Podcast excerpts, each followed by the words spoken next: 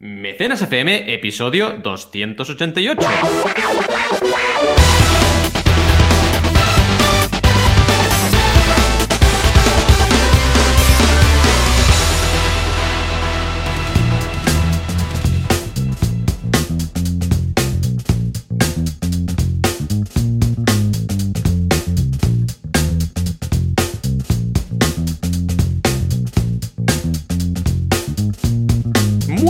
Días a todos, estamos hoy en un día muy especial y estamos en el podcast de crowdfunding Mecenas FM. Como siempre, como cada año, como cada semana, aquí estamos, ¿de acuerdo? Y hoy además un día muy especial, por eso he dicho lo de año, porque estamos en las campañadas, el día en el cual repasamos 12 pedazos de campañas de crowdfunding. Como siempre, como cada semana, estamos aquí, Joan Boluda, director de la Academia Online para Emprendedores, boluda.com y consultor de marketing online. Y yo, que soy Valentía Concia, consultor de crowdfunding.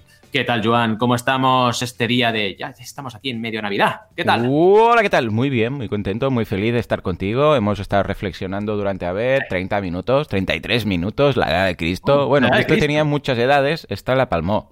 Pero a ver, la edad, edad, depende de cuándo lo pilles. Pues también tenía 15. ¿Sí o no? Sí, También pero tenía la edad de 3. Cristo depende, exacto, Claro, exacto, eh, exacto. ojo con Cristo, que en su momento fue adolescente. Es y verdad. también sus momentos debería tener de adolescencia tonta, ¿sí o no? Era pequeño Cristo también en su momento. Claro, sí, era Cristo teenager. Chris Sí, sí, sí, teenager, Christ, Claro, claro. Sus cositas debía tener sus cambios de voz, ¿sabes? Es verdad, y espinillas, espinillas también, ¿eh? Oh, Sí, imagínate, Dios, qué espinilla me ha salido. Y su padre le dice, tal, eh, no pasa nada, ¿sabes? Eh, Exacto, eh, tranquilo, tiene hijo. cosas. Está, está poco trabajado lo que sería la etapa adolescente de, de Cristo. ¿No te has fijado?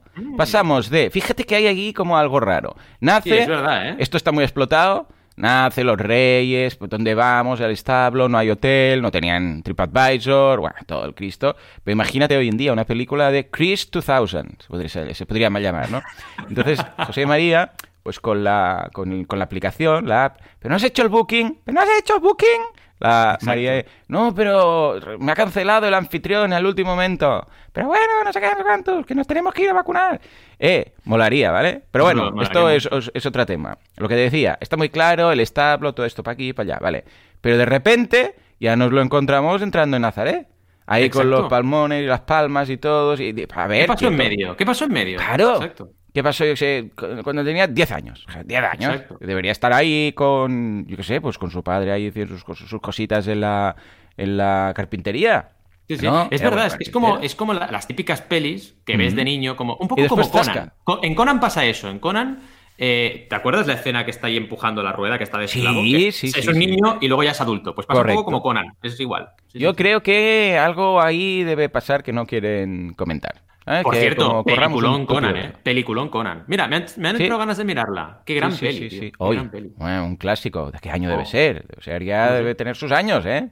Te- después ves los protas y Arnold "Uy, no tenía arrugas, imagínate. ¿Cómo se han estropeado? Ya, ya, sí, sí. Madre mía, casi nada. Pues, eh, bueno, a ver si alguien nos puede sacar de esta duda. Hay Estaba mirarlo, haciendo, por ejemplo, cuando hizo el cambio muy, muy rápido, creció muy así de repente, se, se tropezaba, típico que entras en ese momento que, que, en pocos años creces mucho y te, estrope- te, te tropiezas en la escalera y todo esto. Le cambió la Mm. voz. Iba por ahí haciendo su, Exacto, sus charlas exacto. y sus cosas. Exacto. Era influencer. Por cierto, la primera peli de Conan, Conan el Bárbaro, es del 82. Toma ya. Madre mía. Cristo podríamos decir que es el gran influencer, ¿no? Sí. Porque Sí, eh, tío, sí, ha se influido, le- se le sigue. quieras que no, o sea, incluso las fechas eh, son a partir de Cristo, antes de Cristo. Pi- de Piensa que tiene followers todavía, o sea... Tiene imagínate. followers y mira que ha dejado de crear contenido. Exacto, hace un tiempo. montón, ¿eh? No hace PPC, no hace Facebook Ads. No hace tío- nada, no hace nada. No, no, yo Es creo que. boca oreja, el tío boca oreja y mira lo que ha conseguido. O sea, le han construido iglesias, madre mía, es que Sí, sí, brutal. tío. No, no, tiene su punto, ¿eh? Y además, ahora todo esto son ingresos pasivos. El que no hace nada. Exacto, exacto. Tiene unos trabajadores que ellos ya se organizan y ya está. Pues, eh, pues desde aquí, señor Cristo, un abrazo, feliz Un abrazo. día de cumpleaños. Bueno, fue ayer, pero teóricamente fue ayer. Bueno, teóricamente no fue exactamente ayer, porque luego han calculado y han dicho, no era exactamente el Esto día me raya 25. mucho, exacto. Es en plan, me ca... O sea, resulta que Sí. nos hemos equivocado el día de Navidad toda la vida. Sí, y pero- encima, pero no lo que no arreglamos. tenía, no tenía 33 tampoco cuando se murió. Claro, Mira que es claro, bonito. Eh, No. tío, ¿pero qué es esto? O sea, ¿es una broma o qué? Pero Ah, además me he lo más triste... tenía 40. No, hombre, no. Claro, pero es que además lo más triste, eh, que esto es muy español, es que tampoco lo arreglamos. dices, bueno, Exacto, nos hemos da igual. equivocado, hemos detectado que esto no era. Pero lo dejamos, ya está, total, es tradición. ¿eh? Esto, Sí, esto, sí. esto es tradición. La gran, la gran respuesta a todo. Bueno, esto es tradición. Sí, sí. Ya, hombre, pero está mal. Ya, ya, pero lo hemos hecho así, ahora tampoco lo No más que siempre, pues venga, sigamos. Pues nada, el caso, todo esto, que nos hemos ido por las ramas y nos hemos metido en ocho jardines, uno dentro de otro, muy Sí. Inception, era por decirte que, que bien, bien, con muchas ganas de estar contigo, que hemos estado aquí reflexionando durante... Ah, estos 33 minutos de ahí ha venido lo de Cristo. Ahí, ahí. Pues porque, bueno, ya estamos, ya hemos pasado los 40, estamos en nuestros 40 y tantos, y, y reflexionamos sobre la vida, porque tanto tú como yo, ah, ayer con nuestros respectivos padres, sí, sí, tranquilos, burbuja, todo cumplido, Masca- Mm. mascaritas, burbuja, mm, máximo dos burbujas, todo, todo, no os preocupéis, no os preocupéis, límites, todo, lo cumplimos todo. Pues nada, después de la sobremesa empezamos a hablar de, de nuestras juventudes respectivamente, Mm. ¿no? Y de y bueno, de nuestra época también. Estuvimos hablado, hablando un, un rato de la época en, en ESADE y te mencionamos también. Y ahora tú me comentabas que también, haciendo un Sí. repaso con tu padre, me mencionasteis. O sea que, Sí, sí. tú, ¿eh? Qué cosas. Curioso porque de la gente de la carrera so- solo me hablo contigo. No es que esté Sí, enfadado con los otros. es que lo comentábamos. Te vas cruzando a gente Sí. de tanto en tanto, pero así, ah, indudablemente, la persona con quien más contacto he mantenido toda, todo el tiempo. Pero bueno, al final tiene lógica. Nos conocimos, Mm, eh, fuimos por casualidad, la porque carrera. éramos los restos de un grupo Claro. que nadie Al quería. final, quien era tu amigo en la carrera, pues sigue siendo tu amigo. No vas a estar con todo el mundo que conociste en Ya. la carrera en contacto, es imposible. Sí, ¿no? bueno, yo de hecho fue muy radical. Acabé la carrera y acabé el contacto con todo el mundo, de hecho. Sí. Yo calculo, ¿vale? Y sí que es cierto que, mm, que nos eh, reunimos por azar, porque Mm. fue eso. Había un grupo de... un- se tenía que hacer un trabajo en macroeconomía y quedamos. Eso que todo el mundo se junta y quedó como las obras, y las obras estábamos nosotros, Miquel, creo que María, Eva y tal. Y, y nada, pues fue eso. Que yo recuerdo que la primera impresión tuya de, de ti fue, esté mal. Esté mal, esté mal. Con estas patillas. Además tú eh, eras un C96, ¿no? Seis, Porque eras del año 96. anterior. Sí, sí. Y pensaba, uy, este tío chungo con estas Es patillas, además es, es como repetidor raro, yo, bueno, sin saber exactamente por qué te habías saltado ya, o por qué estabas un año desfasado, porque habíamos Exacto. todos entrado en el 97, pero tú el año anterior, era como raro, y pensé, ¡buah, qué chungo! Y mira, aquí lo tengo a Valentí, qué fuerte. Yo me acuerdo cuando, porque yo en ESADE, exacto, era un C96. Yo tuve mucha suerte, ¿eh? porque yo entré en ESADE que yo no quería hacer ESADE. Ese fue mi problema, básicamente, ¿no? Y justo ayer lo comentábamos en la, en la comida, ¿no? Que cuando te hacen una entrevista, yo claro, Mm. yo, yo pasé por todas las fases de ESADE, porque te hacen una entrevista cuando ven que vas mal en primer año, te hacen una Mm. entrevista. Cierto. Y yo no lo sabía, pero luego me contaron que cuando te hacen esa entrevista tienen el test inicial que hiciste delante. Qué bueno. Y me acuerdo que era el señor Angril, que pobre se murió. Hombre, en ¿qué dices? ¿Cuándo? Eh, sí, sí, lo- me entrevistó porque era el director en aquel momento. sí, sí, que no sabía que se había, que se había muerto. Se- bueno, sí, se murió estando en carrera nosotros. Debíamos estar en tercero o cuarto, ¿Qué? creo. Hostia, no me pues ni me acordaba, pero de nada, sí, sí. de nada. ¿Seguro? Sí, sí. Hostia, Yo diría que sí. Yo diría que, vamos, la memoria. Claro, solo lo no tuvimos buena, en- en el primer año, claro, claro. Sí, sí, exacto. Y no, lo que decía es que ese test es un test de inteligencia, Hmm. ¿vale? Porque cuando tú haces la, la prueba inicial de SADE, o al menos en nuestra época, lo que estás haciendo es un test de inteligencia, básicamente. Curioso, ¿eh? Una de las cosas, sí, una de las cosas que me acuerdo es que tiene cuatro bloques o cuatro o cinco bloques y que, por ejemplo, quien lo Hmm. intenta acabar todo entero, Hmm. es imposible de acabar, no te da tiempo. Vale. Entonces, por ejemplo, lo que miden es si tú saltas, si qué porcentaje tienes de, de consecución de cada bloque, ¿no? Hmm. Como que no te has saltado las normas, por ejemplo, ¿no? Porque te van diciendo como las pautas de ahora pasa la segunda, ahora pasa la tercera. Y es una de las cosas que miden entre muchas otras. Claro, el tío estaba ahí en plan, bueno, este tío se puede sacar la carrera, pero vamos, tranquilísimamente.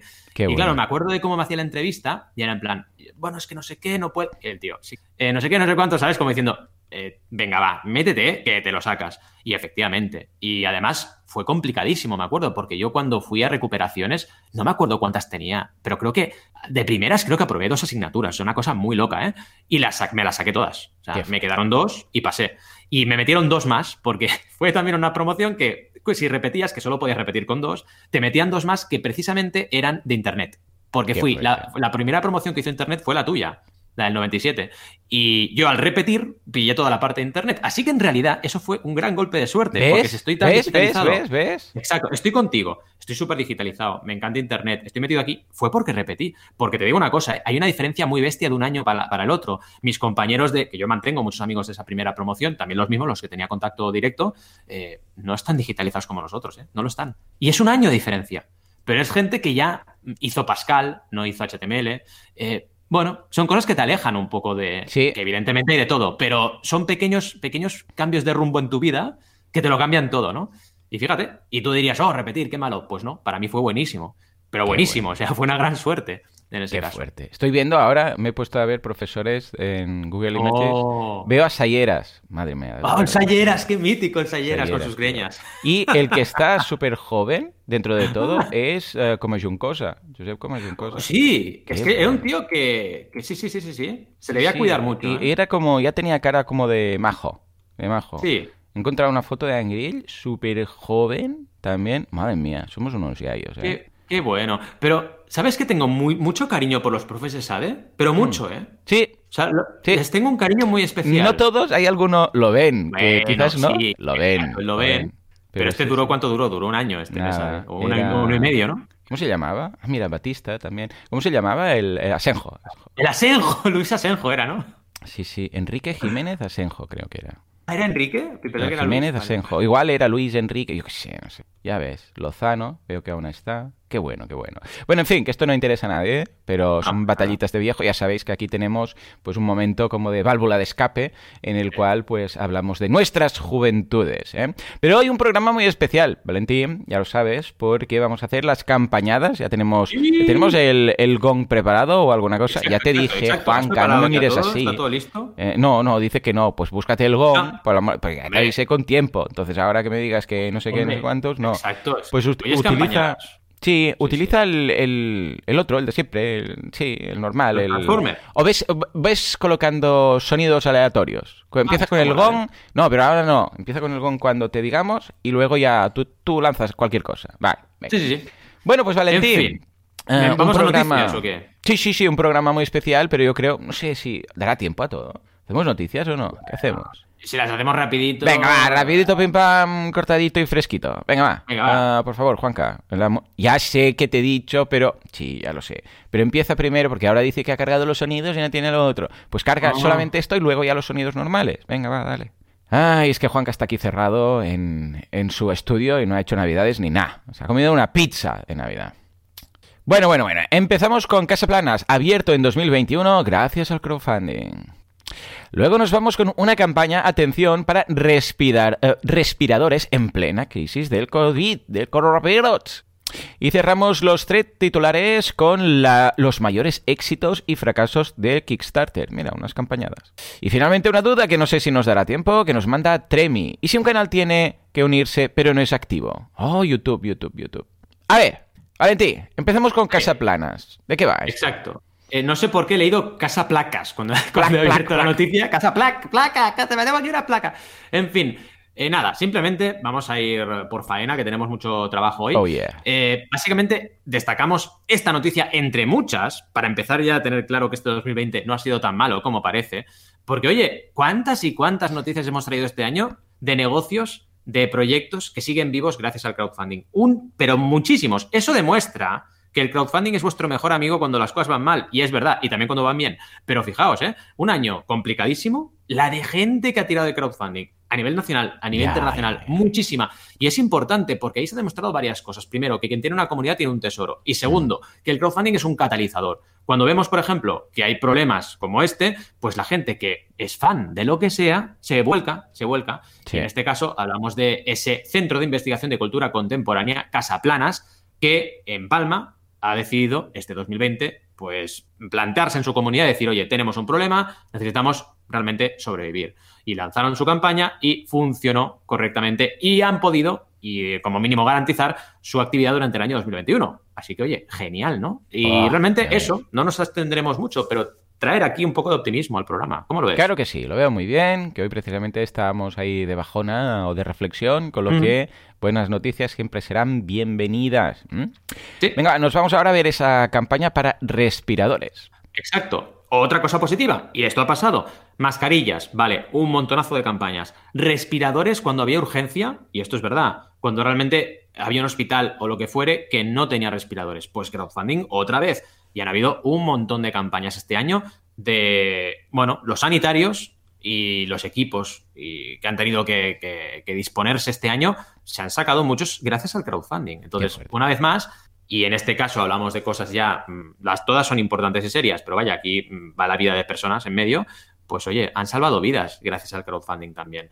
Y es un poco lo que decimos tú y yo, el crowdfunding es excelente a nivel de marketing, excelente a nivel de lanzamiento de proyectos, pero cuando realmente hay algo de urgencia, es ya campaña de pelos de punta y entonces realmente el crowdfunding se viste de gala, ¿no? Porque es cuando, wow, nos demuestra que juntos podemos hacer lo que nos haga, lo que nos dé la gana, vaya. Podemos cambiar la realidad realmente con, nuestro tiempo, dedicación y nuestro dinero, al final, ¿no? Un poco todo. sí.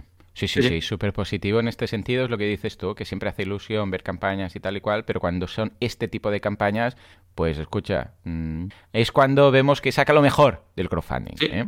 Muy bien, muy bien. Ah, ay, disculpad. me ha pillado el estornudo tonto. Venga, va, nos vamos al siguiente. ¿De qué, ¿De qué va esta tercera y última noticia de los titulares sobre los éxitos y fracasos? Mira, esta noticia es bastante de principios de año, ¿vale? Pero sí que la hemos querido destacar, más que nada porque es muy chulo para todos aquellos que les gusten los videojuegos, encontraréis muchos, porque es un artículo de Vandal, y vemos éxitos y decepciones de Kickstarter. Está bien porque se ve un poco de todo. También pensad una cosa, ¿eh? Dentro de lo que son las campañas millonarias, que son un 2% del total, repito, un 2% del total de Kickstarter son millonarias solo, aquí el porcentaje de campañas que tienen problemas en entregas, tienen problemas eh, porque por lo que sea no acaban entregando, es mucho más alto que en el resto de las campañas. ¿eh? Es decir, todas las campañas conflictivas se concentran bastante en ese 2%. Así que pensad en ello, porque claro, tú ves esto, es un poco curva de Gauss, ¿eh? Tú ves esto y te parece que la mitad de las campañas de crowdfunding la lían parda, y no es verdad. El otro día, lo comentaba en un vídeo, el porcentaje de proyectos que no entregan es un 9% del total. Es muy poco, ¿eh? Es muy poco. Entonces, claro, cuidado, ¿qué pasa? Que como solo vemos las campañas que la lían par, que son muy recauda que recaudan Esto es como los youtubers, igual vemos estos y dices, ah, esto no sé qué, no sé qué con crowdfunding. Y resulta que la gran mayoría, escucha, gracias si cumplen y consiguen un, unos 4.000, ya es como, vamos, no a más. Y exacto, exacto. Y nada, simplemente que echéis un vistazo a este artículo y si os gustan los videojuegos como a nosotros, disfrutaréis, porque hay de todo, todo un poco un repaso de, todo lo que hemos podido ver. Por ejemplo, Oculus Rift, que está relacionado con los videojuegos, un montón de grandes éxitos y también proyectos pues que no han acabado bien o que no han acabado con la satisfacción de sus mecenas, porque a veces los proyectos se entregan, pero la gente se imaginaba otra cosa y se quedan descontentos. Esto es un tema de percepciones que también son muy importantes a tener en cuenta. Y básicamente eso, no me extiendo mucho, que tenemos trabajo. Sí, sí, sí, pero venga, vamos a esta pregunta tan interesante. ¿Qué pasa si alguien está en un Patreon? Bueno, en este caso hacemos referencia de un botón de unirse en YouTube, pero podría ser también de un Patreon y de repente se dejan de entregar recompensas, ¿no? Claro, aquí la pregunta que nos hace Tremi dice, si la gente va pagando, pero si no recibe vídeos o recompensas, ¿sería legal? Eh, interesante duda. A ver, ¿cómo, lo enfocamos esto, Es muy buena pregunta. Mira, aquí te diría, eh, Tremi, que es como un poco. La frase está de e, este tío es legal, este tío no es. Ese tipo de legalidad, ¿no? De mm. es legal, no es legal. Em, te diría que tiene mucho sentido lo que has preguntado. A ver, legal a nivel, digamos, eh, legislativo. Eh, tú puedes tener un botón unirse en YouTube y no entregar nada a cambio más que tu contenido que ya generas. Cuidado. Mm. Porque en realidad eh, las normas las fijas tú y tu comunidad. Es decir, si tú dices, mira, es que, por ejemplo, en mi canal de YouTube, si pagas tanto, solo tendrás emojis, y la gente paga, pues oye, nadie puede venir a decirte, no, es que no generas más contenido exclusivo. Bueno, si no lo pone. Ahora, diferente es que lo pongas y no lo cumplas. Si lo pones y no lo cumples, eh, tanto en YouTube como en cualquier plataforma de crowdfunding, mm, de hecho, tú estás obligado a entregar, porque es así. Eh, es así como funciona. Entonces, mm, deberías entregar. Ahora bien, ¿te va a denunciar la gente por ello? Muy difícilmente, muy difícilmente. La gente al final lo que hace es, si no me gusta lo que estás haciendo, me dejo de suscribir. Esto ocurre mucho, ¿eh? De hecho, yo tengo algún caso que hmm. me ha apuntado en Patreon y no me han dado la recompensa, ¿eh? Me ha pasado. Me ha pasado. Mm, eh, bueno, sobre todo es gente que tiene el canal unirse en YouTube y Patreon a la vez. Ah, porque entonces hacen caso solo a una de las dos cosas, que para mí eso es un error garrafal, hmm. porque dices, hombre, si vas a hacerlo así, cierra Patreon o cierra el botón unirse, haz una cosa solo y hazla bien. Esto ocurre, ¿eh? Y se retrasan y tal, ¿no? Pero vaya, al final mm, es un poco lo que decíamos. Tú estás obligado, porque en realidad estás obligado a cumplir lo que pones, a partir de ahí puede darse el caso, como te decía Tremi, de que en una campaña en concreto no haya ningún retorno tangible porque tú lo hayas decidido así y tu comunidad lo apoya igual. Porque fíjate una cosa, la gente puede estar apoyando el contenido porque le gusta el contenido y ya está. Claro.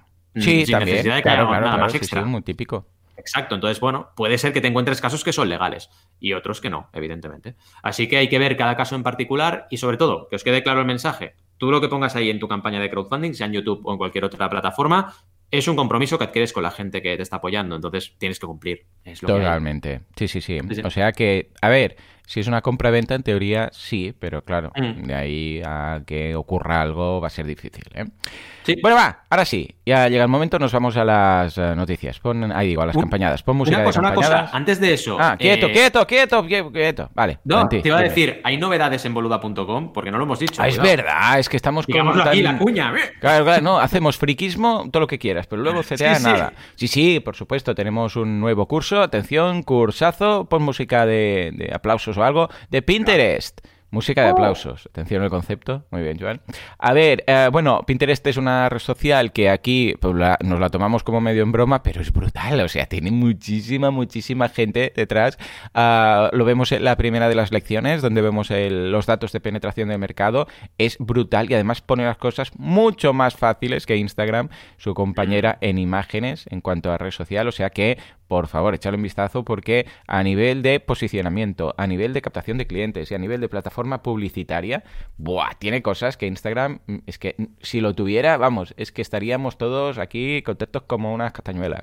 Con lo que, miradlo, aunque sea simplemente el- la primera lección, para que os deis cuenta que en muchas ocasiones, más que ir donde va todo el mundo, porque claro, Mm. donde va todo el mundo sí habrá mucha gente, pero también habrá muchos competidores, con lo que va a ser más difícil destacar, es mejor irse a otra red, como por ejemplo Insta, Sí, de como, como por ejemplo ah, Pinterest, donde podéis destacar mucho más. O sea que miradlo porque está estupendo. ¿Y tú qué? ¿Tú qué, Valentí? ¿Con qué nos, mm, nos de- eh, deleitas esta semana? Deleitas. Pues oye, hemos tenido dos clases nuevas, evidentemente, como cada semana.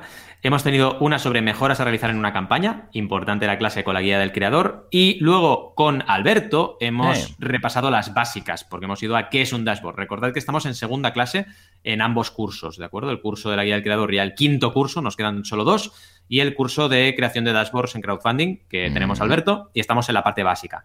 Eh, aprovecho para decir que aunque tendremos mecenas FM cada semana, eh, las clases descansamos, ¿de acuerdo? Y volvemos a retomar la semana del 11. Así que nada, el 12 tenéis nueva clase. Pero hasta entonces, repasad el contenido que no os faltará, os lo aseguro. Banaco.com no para de generar contenido. Aquí Oh yeah, oh yeah. Pues venga, echale un vistazo, banaco.com, boluda.com. Y ahora sí, Juanca, dale al botón ese de antes de... Ahí. Oh. Ay, sí, sí, sí. Con esta música tan mangaka nos vamos a las eh, campañadas. Bueno, bueno, bueno. Venga, va, Valentí, cuéntame. eh, ¿Cómo lo hacemos esto? Hacemos una turna y yo, ¿no? Como Sí, cada año que vean sí. ese- Va, pues por favor, Juanca, baja para todo, para la música, porque nos vamos a la primera de las campañadas de Valentí. La primera campaña... Bueno, ¿pondrás algo? Es que ya no sé si pondrás... ponerme- Sí, vale, vale, dice que sí. La primera campañada. Oh. Muy bien, así me gusta. Me Nada gusta, que ver, ¿eh? Sí, sí, vale, vale. A ver, Van, ¿qué nos traes? ¿Pigeon Plax? Pues sí, Pitch and Plax la tenía que destacar, evidentemente. Hombre, bueno, primero decir que las seis campañas que traigo yo eh, son campañas asesoradas por mí, así que, oye, hay que. Hay que Claro que sí, difusión del explicar cliente. las campañas Oh, que yeah. asesoramos por todo. Porque este año ha sido un año especial. No siempre lo he hecho así, ¿eh? O sea, hay muchas campañadas que y hago campañas eh, del, del año. Pero este año me apetece hacerlo así para también demostraros que este año a nivel de servicios de crowdfunding, pues oye, no ha ido tan mal. Hemos hecho un montón de campañas. Y una es esta. Y esta además, ¿con qué éxito? 145.307 euros. Una campaña la tercera ya de Pitch and Plax, de Plax, perdón, la empresa que hace. Pitch and Plax, que recordad, este caso, Pitch and Plax, es un juego de mesa que es un minigolf. Te lo montas tú con tus piezas y puedes hacer circuitos distintos. Si tienes una canica, por así decirlo, y le pegas a la canica y tienes que llegar al ah, hoyo de tu circuito de golf. Muy chulo el proyecto, muy chulo el producto y además muy buena campaña. Y lo que os decía, aquí la clave que destaco, porque me gustaría destacar una clave de cada una de ellas, una nada más, en este caso es, pues oye, el buen trabajo, la constancia y el no tirarse atrás con un fracaso. Estos chicos empezaron con un fracaso. Su primera campaña, que era un, un juego de fútbol, un Mm. futbolín, Plax, fracasó. Ya ves, ¿Qué hicieron? Empezaron a investigar. Y ahí nos encontraron a nosotros, te encontraron a ti, Juan, me encontraron a mí, eh, empezaron a investigar eh, y dijeron, oye, vamos a contactar a Valentí. Y en la primera campaña de Futbolín, que fue su segunda, o sea, la segunda campaña de Futbolín, ya colaboramos y funcionó muy bien. Y es la tercera que han conseguido un gran éxito. Han hecho como tres niveles, ¿no? El Hmm. primer nivel es el nivel, digamos, noob, el nivel me voy a crowdfunding y, oye, todo el mundo la está petando, vamos a ver qué pasa. ¡Pum! Tortazo en la cara. Hmm. Pero en lugar de decir, oye, el crowdfunding es una porquería, Kickstarter no funciona, dijeron, no, algo debemos haber hecho mal. Que esto ya demuestra mucha sabiduría. Cuidado, ¿eh? Sí. Y esto a nivel de emprendeduría es importante, ¿eh? es muy importante tener una humildad bestial y cuando algo no te, sabe- te va bien, decir, oye, igual me he equivocado, eh, cuidado. No, no, no puedo culparle al mundo. Esto es Mm. importante. La primera de Plax ya tuvieron 251 mecenas. Fue una campaña que funcionó muy bien, la de Futbolín, que recaudaron ya 14.544 euros. Y esta tercera ha sido ya el escalafón, con 1.800 mecenas y 145.000. Diferencias entre la primera y la segunda. Hombre, a nivel estratégico, a nivel, ya sabían mucho porque habían estado conmigo en la primera campaña, pero igualmente estuvimos trabajando cosas que hay que tenerlas muy en cuenta. Pero la diferencia sobre todo es la parte de ads, la parte de inversión claro, publicitaria. claro. Yo siempre se lo digo a mis clientes, eh, cuando ya tienes, digamos, la máquina de hacer dinero construida, tienes la estrategia de tu campaña construida, hombre, cuanto más le metas, más sacas. O sea, es que es de lógica. Tienes que invertir. Si no tienes recursos para invertir, no pasa nada. Yo he hecho campañas 100% orgánicas que han llegado a 100.000 euros, ¿eh? Hmm. Pero, claro, no es lo normal. Lo normal es quedarse en 20.000, 30.000, por ahí, con mucha suerte. Si no te quedas en 10.000. Pero, oye, a veces no es necesario recaudar 145.000 euros, ¿eh? Y ahora, en este caso, pues eh, ellos decidieron invertir en Publi y evidentemente se nota. Y, re- y facturas mucho, cuidado, no tienes muchos beneficios, facturas mucho. Hay que ver si te sale a cuenta o no. Entonces, creo que es importante la lección de eso, del fracaso convertido en éxito y también de que comprendáis que las campañas que veis que recaudan cientos de miles de euros, la gran mayoría llevan inversión de publicidad. De publicidad así que hay que ver si sale a cuenta, si no sale a cuenta, si el ROI es suficiente el retorno de inversión, si no, etcétera. Totalmente. Eh, pedazo de campaña Pitch, Pitch and Plax. Un abrazo Sí. para ellos y espero que les vaya bien, bonito y mejor. Y ahora yo me voy con la mía, por favor, Juanca, un, un ruido de cualquier cosa. Hombre, un clásico. Nos vamos a la maratón. ¿Por qué? Porque, bueno, he seleccionado seis campañas que son bastante distintas entre ellas para que veamos un poquito de todo. Y esta de la maratón ha sido, bueno, eh, diferenciada básicamente porque ha sido un directo, porque ha sido la campaña que hemos hecho nosotros, pues tiene un trasfondo social que es para los niños, que aún está activa y también quería mencionarlo. Ya sabéis, la maratón.org para los niños que tengan juguetes, sus unboxings, al menos que tengan algún paquetito para abrir el 6 de enero, ¿de acuerdo? Bueno, pues, hey, la verdad es que estamos muy contentos con el resultado, con la experiencia. Ha sido el, el hecho de hacer crowdfunding en vivo es algo que he visto muy, muy interesante. Es cansado también, pero con un sistema de relevos y un equipo haciéndolo, como las maratones de tele habituales, hey, pues yo recomiendo mucho que todo el mundo haga algo parecido en algún momento en sus directos. Alargad un poco el directo, no hace falta que sean 12 horas. Buscad una causa, usad una plataforma como Mi Grano de Arena para mostrar ahí toda la información. Eh, y estoy seguro que la causa lo va a agradecer muchísimo, como ha sido el caso de Cruz Roja en, en el tema de los juguetes de los niños. Eh, superamos los 5.000 euros en esas menos de 12 horas, uh, no, perdón, más de 5.000 euros en esas 12 horas y aún sigue activa y de hecho alguna que otra persona pues va a aprovechar para hacer directos uh, para la misma causa. O sea que échale un vistazo. ¿Cómo lo has visto, Valentín? Muy bien, la verdad es que ha sido una campaña de las más bonitas. Evidentemente, yo no la he puesto en mi top 6 porque sabía que la ibas a poner tú, y, pero era una top para mí, evidentemente, por muchos motivos. La experiencia, ya lo que hemos comentado, ha sido genial. Eh, Yo quiero repetir, es lo que decíamos al principio, es el tipo de crowdfunding que te llena más, porque es un Sí. crowdfunding que, que va directamente a ayudar a las personas, y esto es precioso.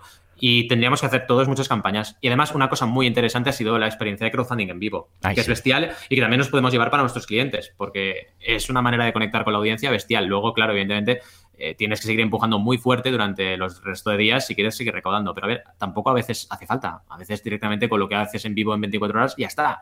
Entonces, son estrategias muy interesantes para llevar a cabo luego con los clientes. Totalmente. O sea que, por favor, todos hacer alguna cosilla de crowdfunding um, social. Venga, va. Exacto. Nos vamos a la tercera de las campañas. Hombre, ¡Hombre!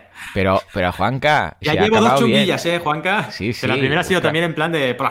Claro, busca algo Bueno, más va. chulo. A ver, va, No ¿qué-. ¿de qué va esto? Que el buen rollo ya lo traigo yo. Mira, Jumbo. Jumbo Mm. son unos cracks. No se llaman Jumbo, ellos se llaman Blue Banana Brand.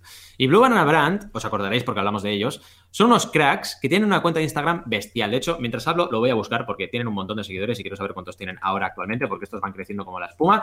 Y Blue Banana Brand empezaron primero haciendo un, eh, una cuenta de Instagram. Mm. Uno de ellos, que son socios, uno de ellos es productor audiovisual y fotográfico, o sea, es un tío que la lía en este sentido súper bien. Y claro, tienen 255.000 seguidores. Cuando te llega un cliente así, eh, como consultor de crowdfunding, ya tienes una gran alegría. Porque, bueno, depende, ¿no? Porque hay clientes que son así y luego están muy subidos a la parra, pero es que ellos tienen este éxito a nivel de Instagram y son las personas más encantadoras del planeta. O sea, me acuerdo que además hicieron un grupo de WhatsApp, el típico grupo de WhatsApp que me hacen los clientes o que hacemos para contactar, y ellos pusieron mi foto y se pusieron sus fotos en miniatura en, en la espalda mía, ¿sabes? En plan, somos aquí mini y estamos aquí y tú nos llevas, ¿no? Brutal. O sea, súper divertidos, súper agradables, eh, personas súper permeables, súper inteligentes, que escuchaban lo que tú decías. Dices, ole, este tipo de emprendedor es un, una joya. Y son gente que triunfa porque eh, se dejan aconsejar, eh, etcétera, ¿no?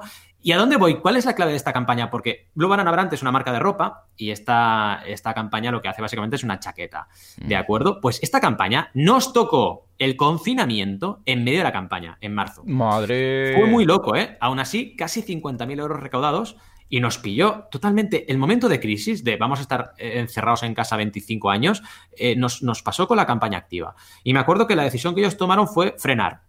Otros Vale, no, ¿eh? Yo tuve ya. campañas activas que siguieron empujando y Jumbo decidieron frenar. Y les pregunté, ¿por qué habéis decidido frenar? Hombre, porque no nos apetece comunicar ahora. O sea, no. Y yo lo respeté y lo, y lo entendí. Dijeron, no, es que no queremos seguir comunicando porque nos parece que está pasando algo muy serio y, y no nos apetece. Y ya está. Y yo dije, oye, pues genial, no pasa nada. Y frenaron. A lo mejor podrían haber recaudado 80.000 euros, ¿eh? Pero frenaron. Y, y es un poco la lección que me llevé de esta campaña, que a veces, oye, en determinadas circunstancias no hace falta seguir picando piedra, hay que ver qué está ocurriendo en tu, en tu planeta, ¿no? Y si no toca, no toca. En cambio, luego hubieron otros que, oye, no tuvieron que hacer ningún feo, simplemente siguieron con la estrategia y siguieron recaudando al ritmo de siempre y no pasó absolutamente nada. Me acuerdo que, además, usé mucho el ejemplo, eh, porque en esa época la gente se volvió como loca, en plan, ah, el crowdfunding se va todo al garete. ah, no". Y yo, hombre, no, no, las campañas siguen tal y cual. Hubo una pequeña bajada de campañas activas, una pequeña bajada. Sí, Te digo que a lo mejor correcto. eh, Kickstarter pasó de 3.000 a 2.200. Fue una bajada considerable, pero fue, duró nada. Duró mm, 15 días. Luego volvió a subir. Sí. O sea, que fue un poco así. Esos 15 días, 3 semanas que empezó el confinamiento, hombre, la gente, la verdad, eh, tuvo bastante miedo en esa época. Pero la regla aquí es que, uno, puedes hacer lo que te parezca coherente en ese, en ese punto. Y dos, si no paras, las cosas siguen trabajando. No, no, no, no se paró el mundo, no dejó de rodar. No, había ese todo. momento ahí de duditativo, pero luego Sí. ya volvió a la normalidad. Correcto. Venga, va, seguimos con la tuya. Pues va. venga, nos vamos a la siguiente campañada. Muy bien, cada vez más surrealista. Vez Y nos mejor, vamos ¿eh? a ese pedazo de impresora, con ese pedazo de influencer, con esos pedazos de argumentos, que es Exacto. Naomi Wu. Ya sabéis que es una influencer que, bueno, pues se ha operado los pechos y pesa cada pecho como un hijo mío. Y, mm, y nada, básicamente, a ver, pero ella lo explica y dice que sí, que sí, que, que lo sabe, que es muy, muy exagerado, pero que le gusta así y que ole ella. Y bueno, básicamente han aprovechado su imagen, porque ella habla de temas de tecnología y de gadgets y todo esto, y a veces pues tiene una impresora con la que imprime pues proyectos y tal.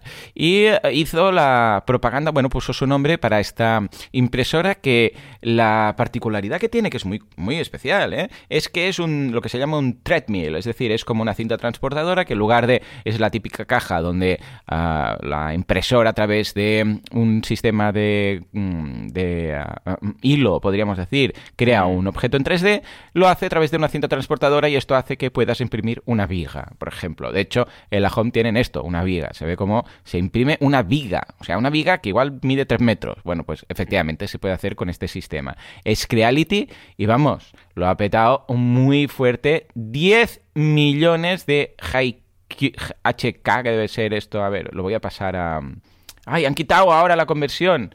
¡Rabia! Mira, ya lo y tengo. sus cambios. Sí, sí, no, no, es. Mira, lo vamos a poner exactamente en, en, e- en dólares. Pero bueno, son unos dólares, pero de- a saber tú dónde. Bueno, lo voy a pegar aquí. Y os digo a euros, exactamente. Hong Kong. Aquí lo tenemos. Mira, son. mm, mm, mm, mm, eh, two euros. A ver qué me dice Google. Porque aquí lo tenemos. Mira, son ni más ni menos que. tu, tu, tu, tu, uh, uh, uh, ahora no me lo dice. Ah, Dios mío. Ahora.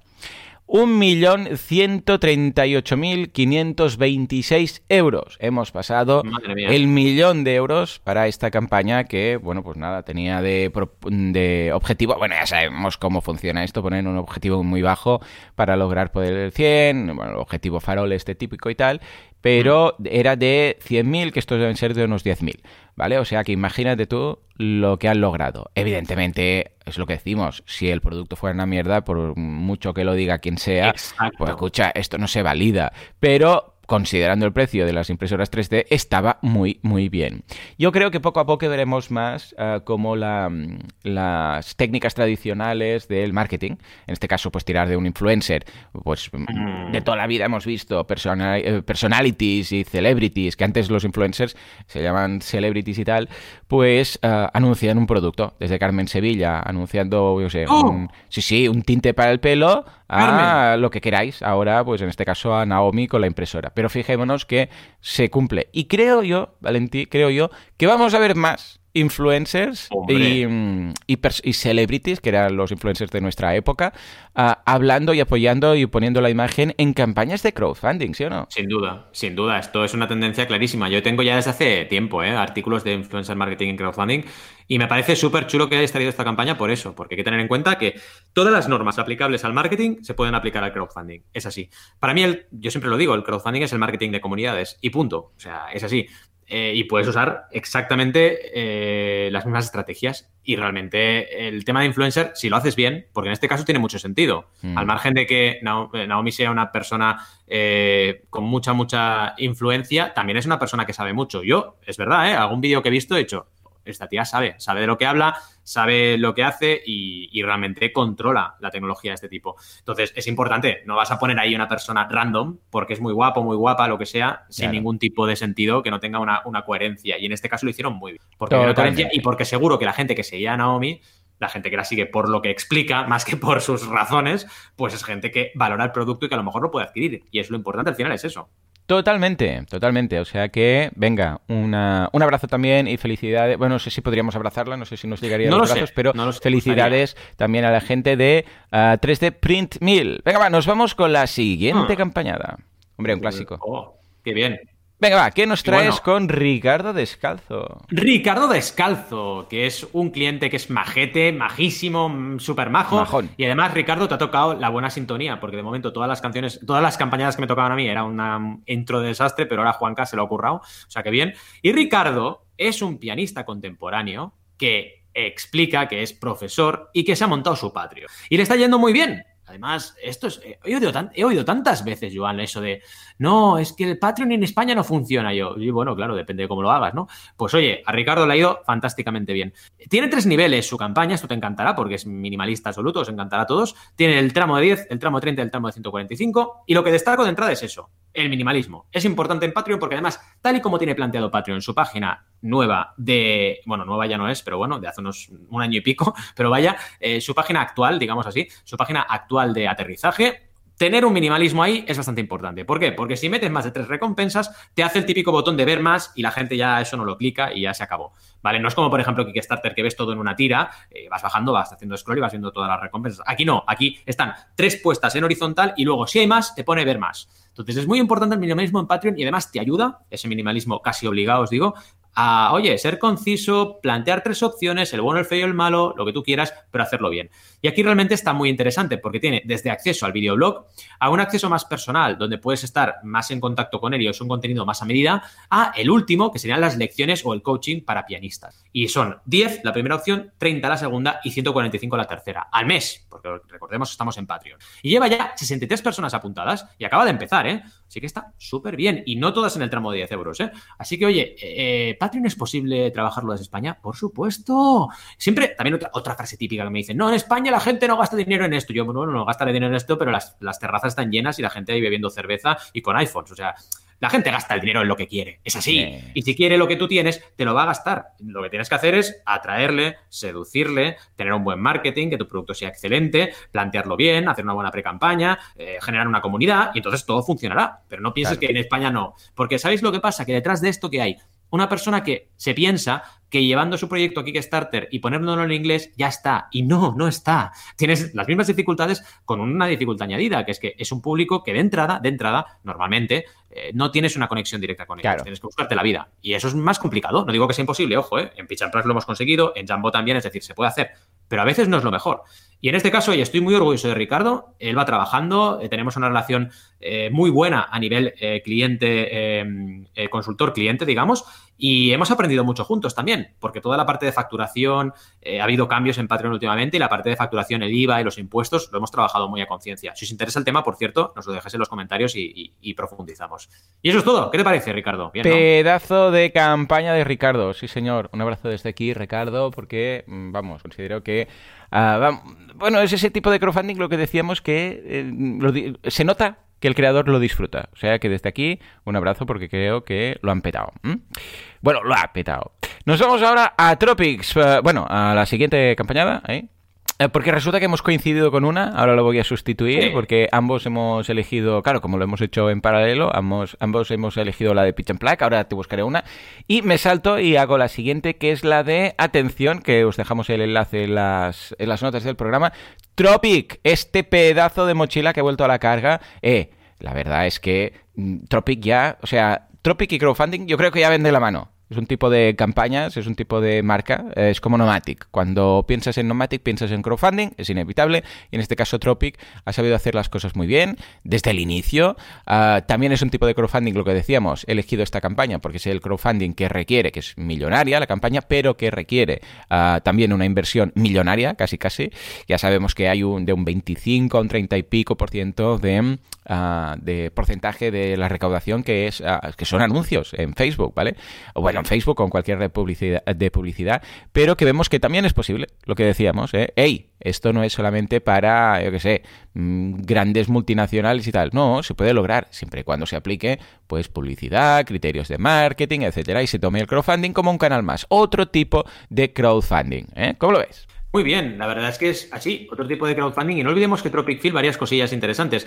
Esta gente empezó trabajando con Tross, una agencia eh, muy potente de crowdfunding que solo pilla pocas campañas y además campañas muy escalables con un producto B2C que tenga una potencia bestial y que puedan eh, meterle dinero para que genere dinero básicamente. Y además tienen un crowdfunders fund, que le llaman oh, ellos, que es que invierten en tu campaña. Y es lo que les pasó a Tropic Field. Lo estuvimos en, un Crowd Days. Por cierto, Crowd Days este 2021, apuntarse todos, ¿eh? porque será bestial. Pues oye, le estuvimos allí y nos contaba, Alberto, que oye, confiaron en ellos, les aprobaron el crowdfunders fund, invirtieron en su campaña, pero es muy importante saber que cuando empezaron, que fueron con zapatillas, empezaron con una pequeña tirada que movieron en circuitos muy, muy cerraditos de, oye, eh, los markets típicos de diseño y tal, y vendieron todo y se dieron cuenta de que tenían un producto interesante. Esta prueba previa, yo cada vez la, llevo adelante más con, más clientes y es muy interesante que la hagáis. Totalmente. Es algo que siempre recomendamos y que en este caso, bueno, me interesaba destacar pues las peculiaridades de esta campaña, porque como veis, pues no tiene nada que ver. Tenemos algunas de recompensa, algunas de sociales, algunas en directo, algunas en diferido, en una plataforma, en otra plataforma. O sea que crowdfunding no es puramente un Kickstarter sino que depende de muchísimas cosas. Y nos vamos ahora a una campaña, una campañada bastante dulce. Venga, nos vamos a ella. Hombre, el gong, finalmente, ya tardaba. A ver, ¿qué nos traes, Valentín? Qué bonita que es esta campaña, de verdad. Qué contento estoy de haber trabajado con ellos. Qué majos son. Que me van a hacer unas tejas veganas, estoy seguro, oh, porque ya oh. he hablado mucho con ellos. Tejas Dulces de Sevilla, ¿vale? Es un producto, un dulce. Yo no soy de Sevilla, aunque me gustaría serlo. Y oye, em, bueno, es un producto que es conocido en toda la ciudad. ¿de acuerdo? Es como casi un postre tradicional, digamos, de, allí, ¿no? Y es la historia de una familia, es la historia de una abuela, de una hija de esta abuela y de sus hijos. Y cómo esa tradición se ha visto amenazada no por el coronavirus, el coronavirus al final, hombre, les ha afectado, no digo que no, pero desde antes ya han tenido que, tuvieron que cerrar un local que tenían en el centro de Sevilla. Esto les llevó al hijo, en este caso a Nono, y a su hermana a darle vueltas a, qué podían hacer con, esa, con ese legado que tenían, ¿no? Es decir, ¿cómo podemos hacer que las tejas sigan vivas?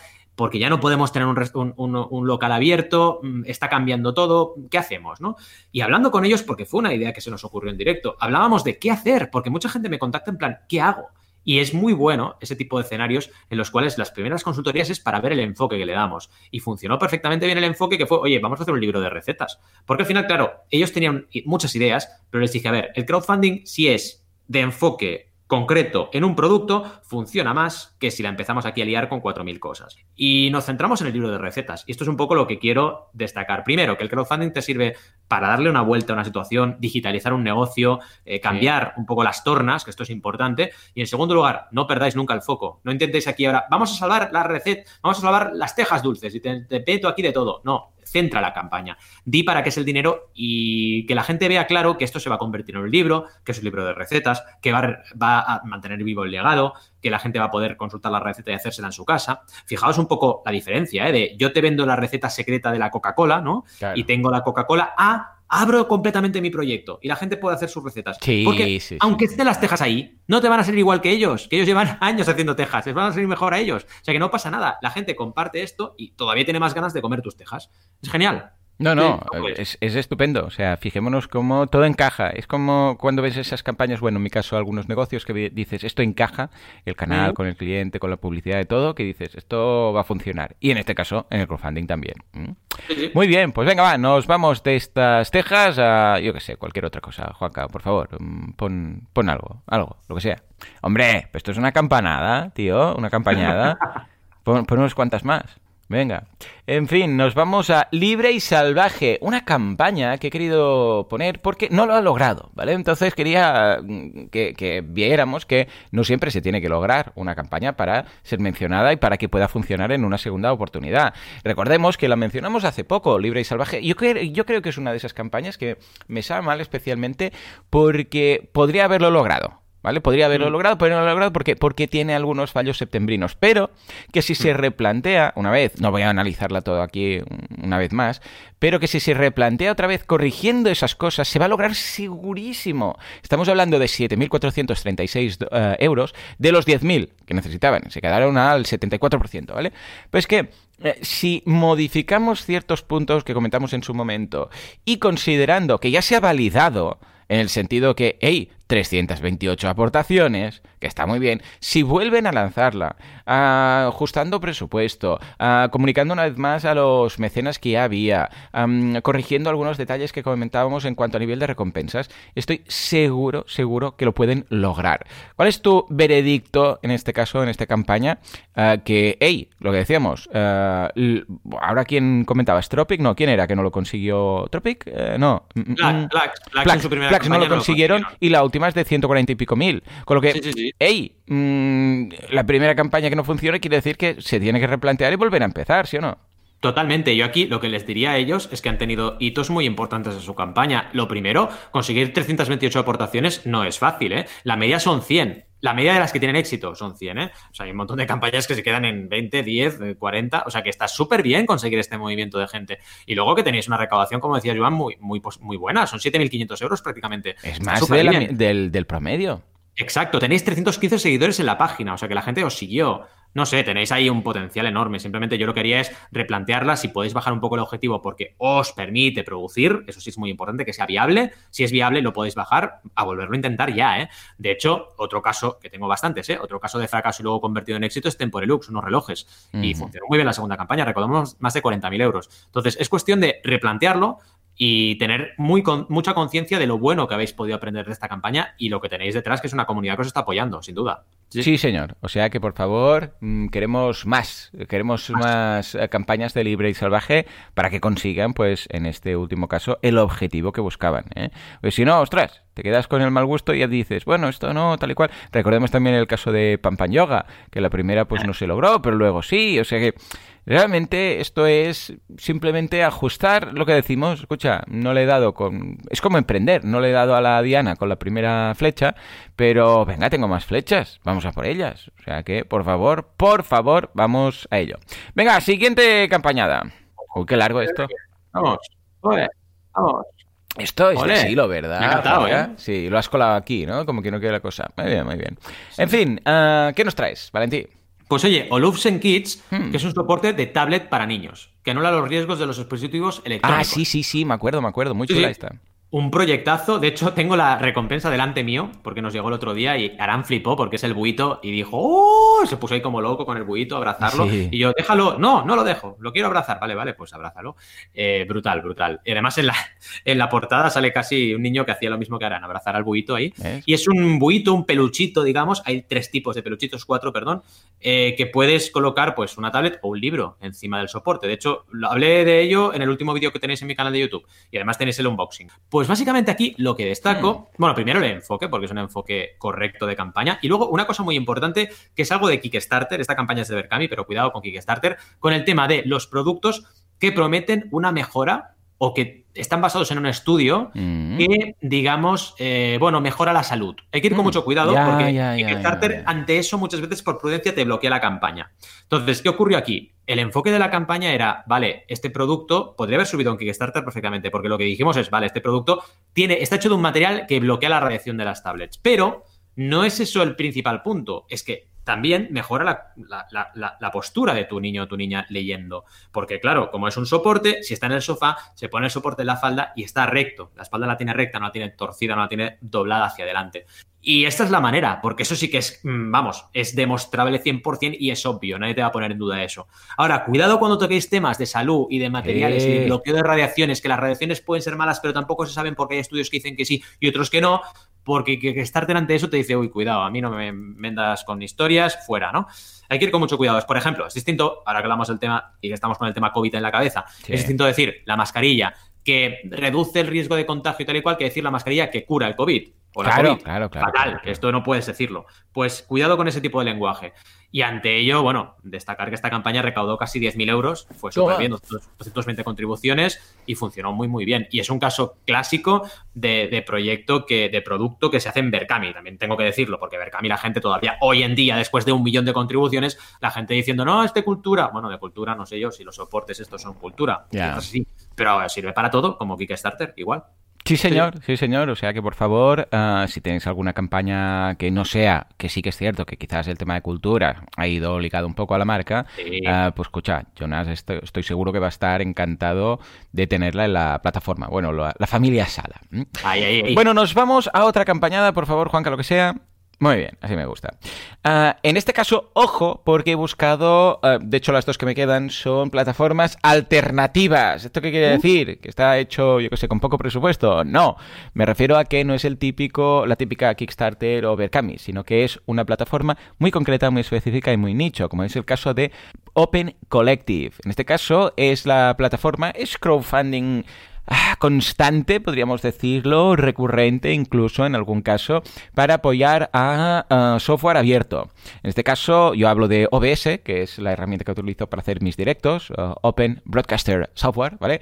Pero, hey, tiene un pedazo de campaña que está muy bien que puedes donar, que puede ser un, uh, un, baker, un backer, o es decir, un baker no, porque serías pasteles, ¿eh? un backer, que quiere decir que eres un mecenas, que puedes dar recurrentemente, que puedes ser sponsor. Y lo que haces es ayudar a que se desarrolle, que, eh, se llegue, eh, que se lleve adelante un software abierto, gratuito, que la gente no cobra por trabajar en él.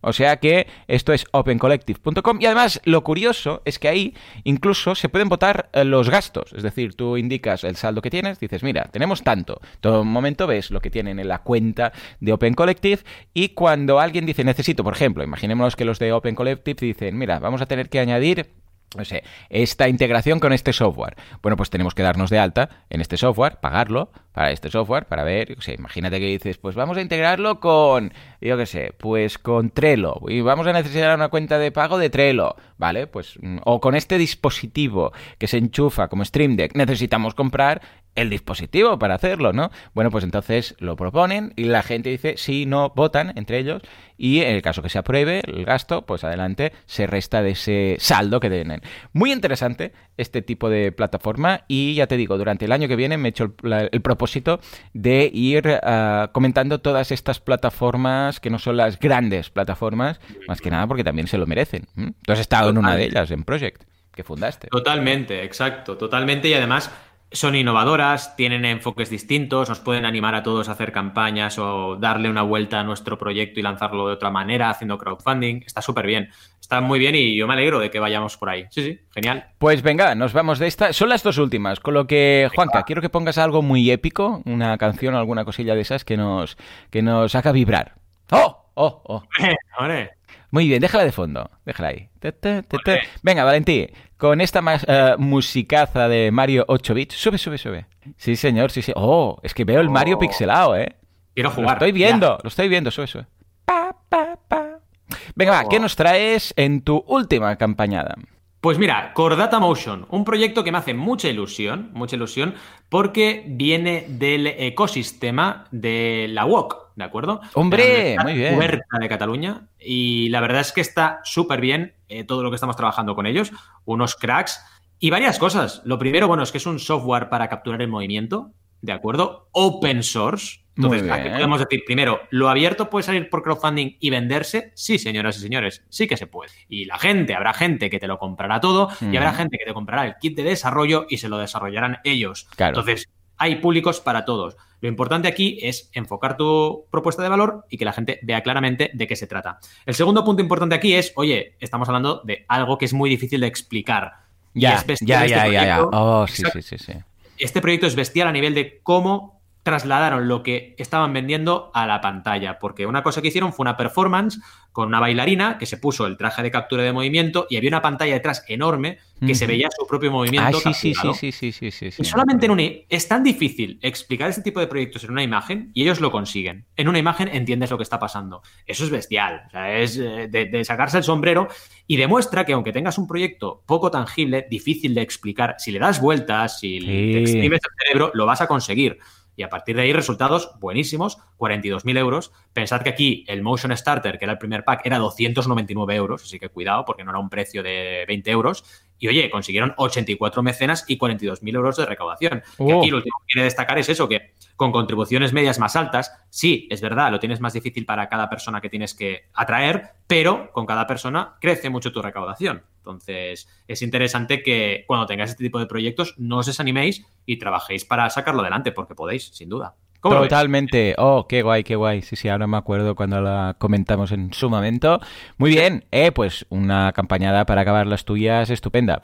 Ah, Juanca, te voy a pedir algo épico. Algo. Ah, bueno, tenía, dice que tenía algo free. ¿Qué tenías? A ver, ¿qué tenías puesto?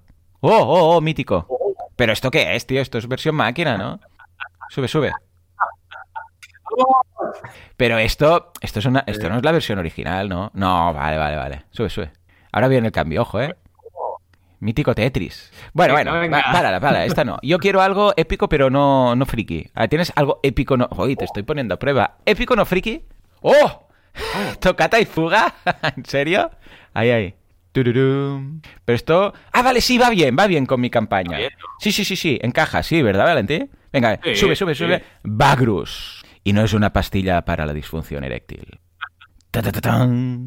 No, ahora en serio, Bagrus es, eh, que sí, que parece que sea una pastilla estilo Viagra, es un eh, videojuego eh, que podemos encontrar en FIC. Eh. FIC, recordemos que es una plataforma para, de crowdfunding para videojuegos, muy concreta, muy específica. Y ya os digo, durante el año que viene, de hecho, ¿qué demonios? Ah, Juanca, pon música de, de- de- de que voy a, hacer, voy a hacer algo muy, muy épico, voy a hacer una, una, mm, un propósito. Venga, un propósito del 2021 de, de- de cro- de crowdfunding. Pon música de esto. Venga, hombre. Esto ya es, más bien, yo ya lo veo como de fin de año y todos Sí, con, sí. sí, sí, con los calzoncillos en la cabeza. Exacto. Suerte que esto es un podcast y nadie mira los derechos, eh, Juanca. Exacto, si no la liamos aquí. Bueno, a ver, ah, pues voy a hacer una propuesta, Valentí. No, yo creo que tú Venga, no va. vas a poder, porque claro, tú aquí mencionas tus clientes y tal, pero la semana que viene, ahí digo la semana que viene, durante el 2021 no voy a mencionar ni una campaña de Kickstarter, ni una campaña de Indiegogo, ni una campaña de Berkami. ¡Oh! Toma ya. Ahí, sube. Sí, señor, sí, señor. He decidido con esta música que no tiene ¿eh? nada que ver. Mátala ya, Juanca, mátala. Ahí, vale. Es un gran, gran, gran propósito. Sí, ¿eh? sí, sí, sí. Eh, pero es factible porque hay muchas, muchas de Sí. estas pequeñas campañas, ah, digo, plataformas. Pon música de alguien que quiere llegar a algo y quiere superarse a sí mismo. ¿Tienes? Ahí, ahí. ¡Oh! oh, Ole, oh, oh. ya está. Ya está, ya está. Ya lo tenemos. Ya está, ya está. Venga, venga, venga. Y es que hay muchas plataformas que luchan por hacerse un hueco en el panorama del crowdfunding actual. Hay muchas plataformas que luchan. Hay muchas plataformas que están empezando. Hay muchas plataformas que no tienen la suerte de haber empezado, pero que se lo están currando mucho. Que están consiguiendo abrirse mercado en su nicho. Que están consiguiendo campañas millonarias. Las plataformas de crowdfunding alternativo. Ahí está, ahí está. Ole. Bueno, yo creo que si no nos Rocky. cruje, ¿no? Ya... Dime, dime. Rocky, Ah. Rocky, digo, qué grande Rocky. Sí, sí, grande, ¿eh? Mira, mira, mira, sube, sube, sube. y- ¡ah! Piel de, piel de gallina, ¿eh? Con estas Piel de músicas. gallina, piel de gallina. Qué buenos eran los compositores, ¿eh? Es Sí. que yo creo que después de John Williams, no, ha, no ha- nadie, no, no digo que haya sido el de Rocky, no lo ignoro, ¿eh? Pero, pero, ostras, es muy difícil, ¿eh? Ahora cualquier música de, de, si, de Harry Potter, de Indiana Jones, no sé qué, mm, ostras, cuesta mucho encontrar contemporáneos que lo hayan petado tanto como para acordarnos de una música como, como Rocky, como Superman, como Indiana Jones, ¿eh? En fin, Totalmente. venga, um, Bagrus es un videojuego. Uh, lo tenéis en fic.co y, y ha llegado al 99% de su uh, objetivo, que son 140.650 euros, o sea que está a nada, a 1.350 dólares, perdón, todo esto, del 100%, con lo que ya vemos que esto lo tiene y que se va a lograr. Y, ya os digo, es un tipo de crowdfunding concreto, que es el de los videojuegos, ah, que podría también haber puesto una campaña de libros.com o una campaña de tantas y tantas plataformas como tenemos, pero, hey, esta de aquí fue una de las que comentamos y como estamos haciendo las campañadas de este 2020, pues yo creo que esta no podía faltar. ¿Cómo lo ves, Valentí? ¿Y qué tal este reto que, que me he autopropuesto? Bueno, primero, felicitarte por el pedazo de reto, porque me parece bestial Ay, y sí. además creo como tú que es posible, más que posible. Tendrás un montón, además es que nos vas a traer un montón de inspiración, Sí, es lo sí, que te decía, sí. porque es que es genial poder ver otras plataformas. Y también, mm, gracias, porque como bien decías también, yo no puedo hacerlo, porque no voy a decirle a un cliente, no, no te Claro, claro, queda crowdfunding", feo. ¿sabes? Es en plan. "Ah". y yo, claro, por ejemplo, yo, yo mismo no puedo aspirar a meter una campaña en FIC, porque, Claro. por ejemplo, FIC es una plataforma que sí que es mucho más pequeña, mucho más pequeña que Kickstarter, pero va con juegos, eh, bueno, casi te diría que triple A, eh, juegos Mm. con un nivelazo que flipas, juegos donde se invierte y también se contribuye para tener una copia. Es una plataforma súper interesante. También, oye, cuando quieras podemos hacer monográficos. Si vemos que una plataforma nos gusta mucho, o al siguiente episodio hacemos un monográfico y explicamos También. la historia de la plataforma, quién hay detrás, cómo nació. En fin, por ejemplo, podría ser muy interesante hacerlo. Y genial, y este proyecto me parece bestial además. ¿eh? Pues venga, va. no. Echa, tomad nota y, y bueno, y hasta aquí las campañadas. O sea que, eh, y este mecenas, el último de este año, el último oye. del 2020, que ya pasé Nos ha, quedado un poco, nos ha quedado un poco raro en 26, pero bueno. Sí. Eh, eh, oye, nos Sí, sí, podemos sí. con todo. El siguiente es el día 2, ¿eh? Ya. Oye, qué Guau, bien. qué fuerte, 2 de 2021 ya, ¿eh? 2021. Todos eran doses. 2 dos del 1 del 2021. todo, Uy, todo, todo. cuidado. Eh, 2 del ojo, 1 eh. 2021. A ver Cuidado, eh. cuando, cuando sea. Molará hacer el del 2222, ¿eh? que estaremos vivos porque somos veganos y estamos muy fuertotes. A ver qué, venga, a ver de qué va esas campañadas y a ver qué nos trae el mundo del crowdfunding. Señores, ha sido un placer todo este año, no solamente este episodio, estar aquí con vosotros. Eh, sé que muchos os perdéis durante los primeros 10, 15 minutos cuando hablamos de nuestras fricadas, pero qué demonios, Em, nos estamos... Sí, eh, Claro, claro, ¿sabes qué pasa? Que llega un momento, a veces llega un momento que te haces viejo de repente, sin, arruga- sin arrugas en la frente, pero con ganas de morir, ¿no? No ha llegado ese punto, pero sí que eh, a, ve- a veces llega un momento que te haces viejo de repente, sin arrugas en la frente, pero con el friquismo eh, en la médula. Entonces ya te da igual, dices, sé que es un programa de crowdfunding, pero...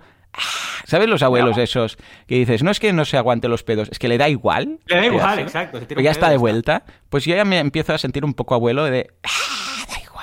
¿Queremos hablar de friquismo? Pues hablamos de friquismo. La gente simplemente se tiene que saltar los primeros minutos con el podcatcher y llega a las campañas. Y ojo, quizás, quizás, mm, incluso les va a gustar el friquismo de este programa. Eso, eso, exacto, exacto. En Ahí fin. estamos.